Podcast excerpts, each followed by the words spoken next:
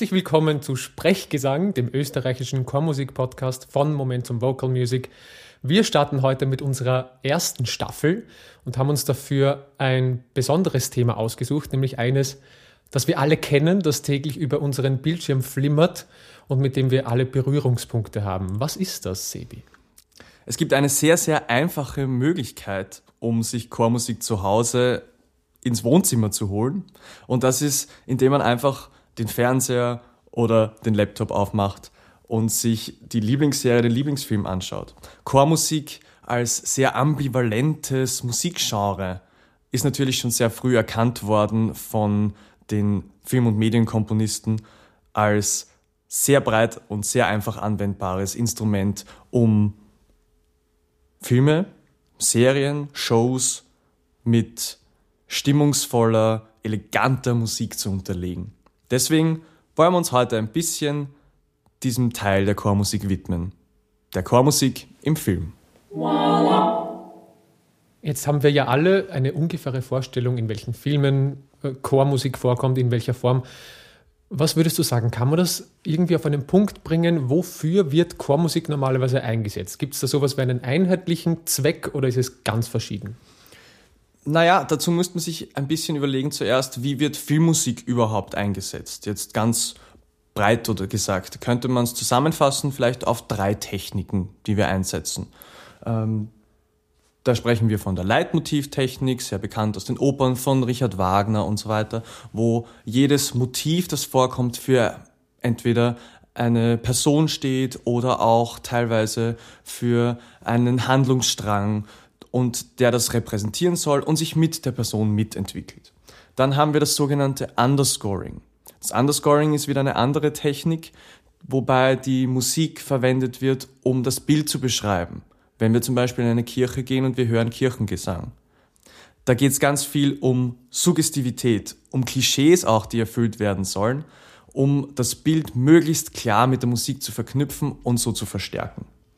Und eine sehr, sehr häufig verwendete Methode ist die sogenannte Mood-Technik, also die Stimmungsmethode, wo Musik eingesetzt wird, um eine gewisse Stimmung herzustellen, in der die Handlung sich dann ähm, bewegen kann.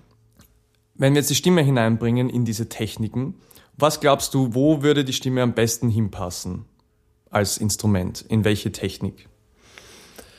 In die Mut-Technik würde ich sagen, weil die Stimme Atmosphäre hervorrufen kann und auch spannenderweise oft ohne Text eingesetzt wird. Also wenn man sich jetzt Filme vor Augen führt, die Chor verwenden, dann ist es oft einfach U oder A, einfach auf Atmosphäre hin. Liege ich da richtig? Ja, ich glaube, da bist du relativ gut unterwegs.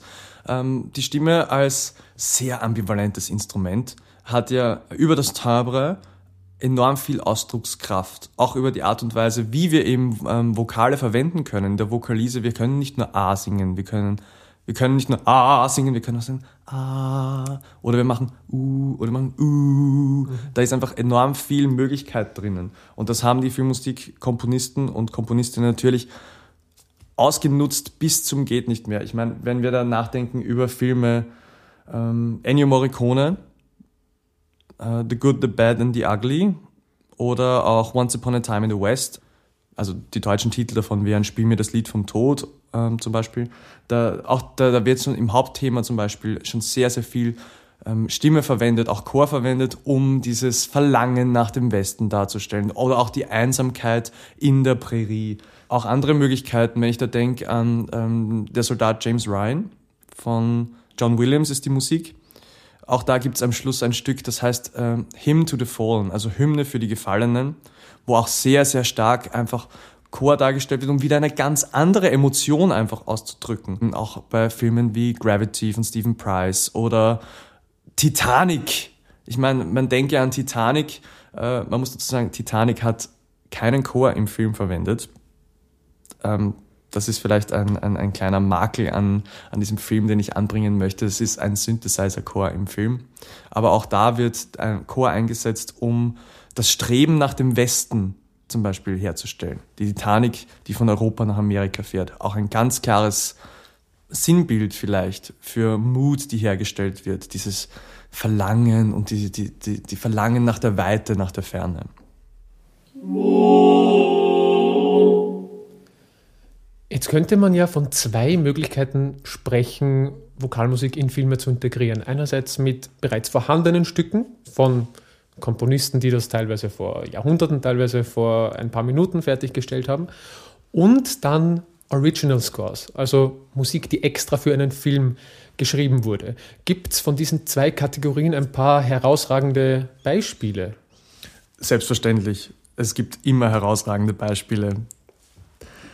Ähm, jetzt in Bezug der Original Scores gibt es natürlich einige, die hervorstechen aus der Masse. Ich denke da zum Beispiel an Herr der Ringe.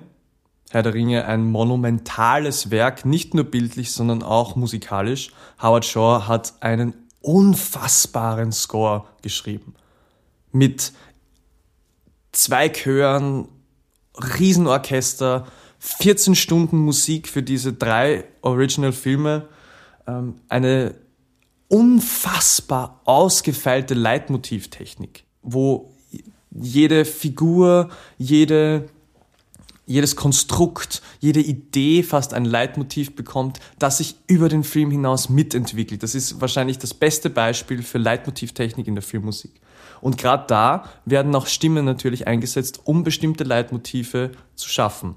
Nämlich auch Solostimmen, wenn ich mich recht erinnere. Also das Solostimmen eine, ein Motiv intonieren kommt ziemlich oft vor bei Herr der Ringe. Ganz genau. Es gibt da ganz bekannt das Lament for Gandalf zum Beispiel, also die, das Abschiedslied für Gandalf, das für Solostimme, auch mit Text, auch ganz, ganz typisch in diesem Zusammenhang, auch der Text soll hier eingreifen in die Story, in die Handlung eigentlich. Ähm, das ist auch bei Herr der Ringe und bei Howard Shaw sehr, sehr klar erkennbar. Da äh, gibt es viele Stellen, wo tatsächlich nicht nur Vokalise verwendet wird, sondern auch Text. Da geht es zum Beispiel beim, beim Even Star äh, Thema, das ist das Thema für Arwen und Aragorn gemeinsam, ein Liebesthema an und für sich, gibt es einen Text, der sowas aussagt wie die tragische Liebesgeschichte, die zwischen den beiden steht, der auch von Solostimme verkörpert wird. Aber dann gibt's auch ähm, Themen wie das für die Ringgeister, ein sehr dramatisches, sehr schweres, homophones Thema, sehr rhythmisch, unterlegt mit, mit schweren, schweren Instrumenten teilweise auch, aber ein vier-, fünfstimmiger Chor, gemischter Chor mit sehr rhythmischem Zugriff. Und all diese Themen, leitmotivisch, die verändern sich mit der Story mit. Und ein gutes Beispiel dafür, wie sich ein, ein Thema weiterentwickelt, ist zum Beispiel das für die, für die Hobbits oder für, äh, für Shire, also für das Auenland, das sich ja beginnt zu entwickeln heraus aus, sie sind alle fröhlich im Dorf und dann gibt's das Dorfsetting und das Hymnensetting und keine Ahnung, das entwickelt sich immer so weiter und der Abschluss von dem Ganzen bildet eigentlich Bilbos Theme oder Bilbos Song, wo das Ganze sich hinentwickelt zu einer chorisch vorgetragenen Abschiedsmelodie für den, den alten Bilbo, der am Schluss der Story, Spoiler übrigens, Mittelerde verlässt. Und quasi hier entwickelt sich es weg von, von einer Fiedel getragenen, entspannten, rhythmischen Dorfatmosphäre hin zu einer sehr traurigen, sehr emotionalen, Stelle, wo wir uns verabschieden müssen von einer Figur, die wir eigentlich lieb gewonnen haben. Und das ist etwas, was Howard Shore nicht nur durch die Art und Weise erreicht, wie er die Motive entwickelt, sondern auch durch die Instrumente, die er einsetzt. Und das Instrument Chor, wie wir auch jetzt schon besprochen haben in der Mood-Technik, kann sehr, sehr gut einen emotionalen Hintergedanken hervorrufen. Bei uns allen übrigens. Das sind, da ist niemand allein, das wird absichtlich so verwendet und das hat eine sehr tiefe traditionelle Wirkung eigentlich.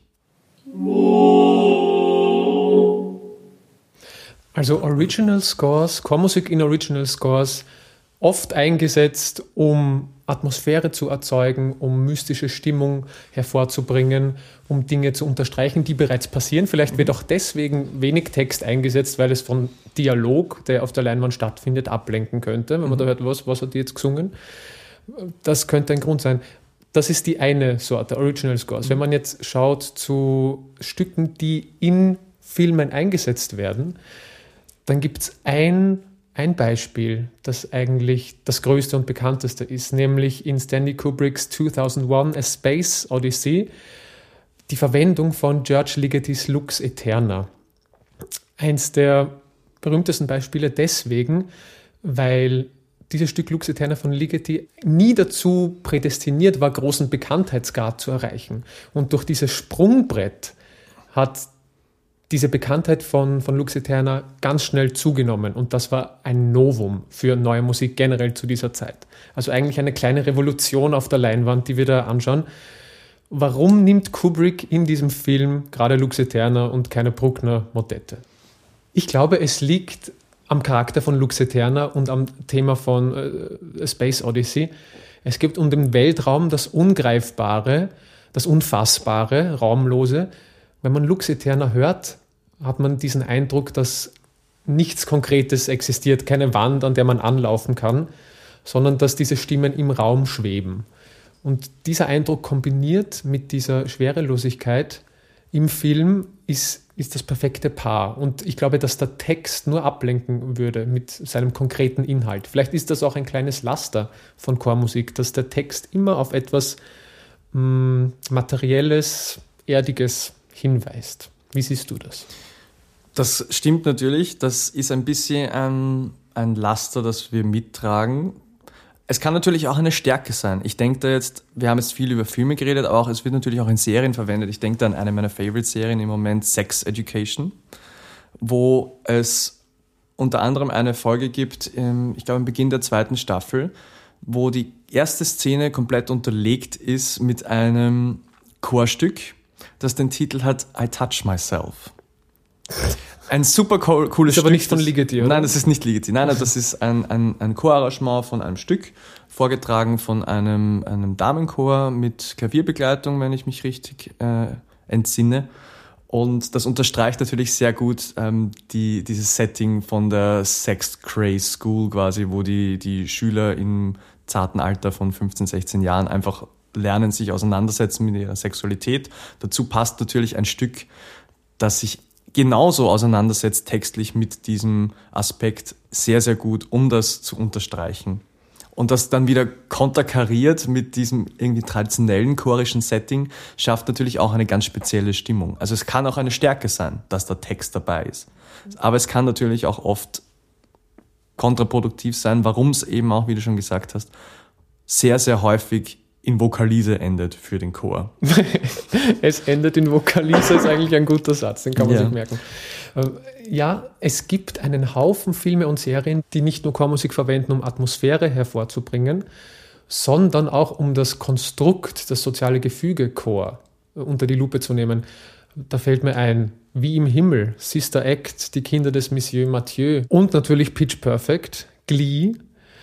Das sind Serien und Filme, deren Wirkung nicht überschätzt werden kann, da sie zu einer Popularisierung von Chormusik beigetragen haben, Pitch Perfect zum Beispiel, was A Cappella Ensembles alles können, vielleicht auch im Verbund mit Ensembles mit Pentatonics, das hat eigentlich ein ziemliches Revival hervorgerufen.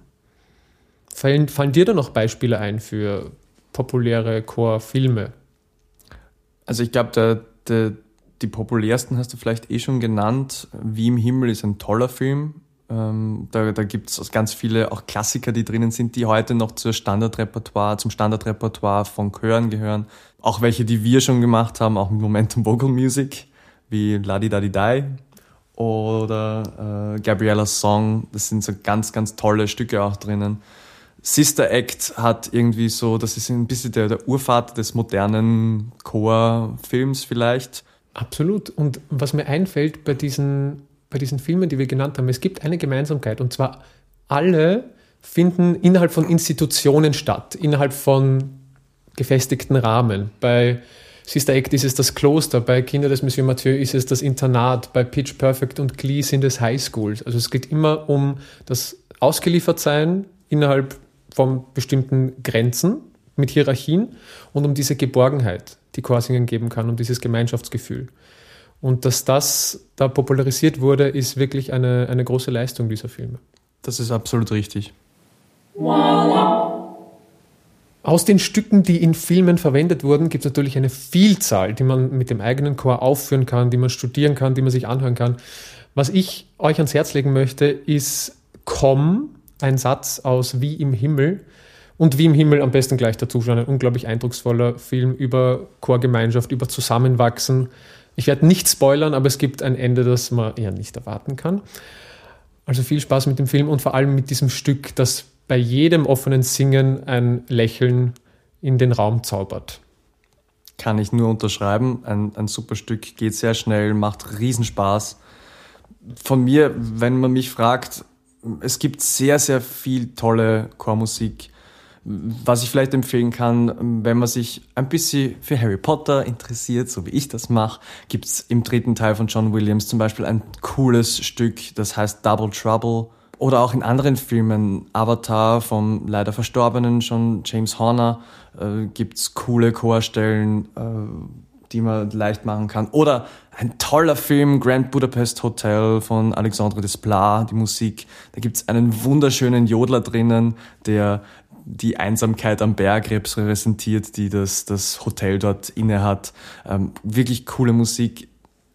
Sucht euch die Noten raus oder hört es euch an und schreibt es euch raus. Es sind oft nicht schwere Stücke und da kann man wirklich cool, super Musik machen. Musik, die wir alle kennen aus dem Fernsehen und kann man sich dann nicht nur am Bildschirm ins Wohnzimmer holen, sondern vielleicht sogar in Real Life. Und falls ihr neugierig geworden seid auf die eventuell bekanntesten oder auch nur coolsten Filmmusikstücke, die es so zu hören gibt. Zwei davon werden wir auf unsere Playlist Sprechgesang Vokalperlen setzen, nämlich das Luxiterna von Judge Ligeti, verwendet in Stanley Kubricks 2001 A Space Odyssey und Com aus dem Film Wie im Himmel. Viel Spaß beim Hören. Sprech.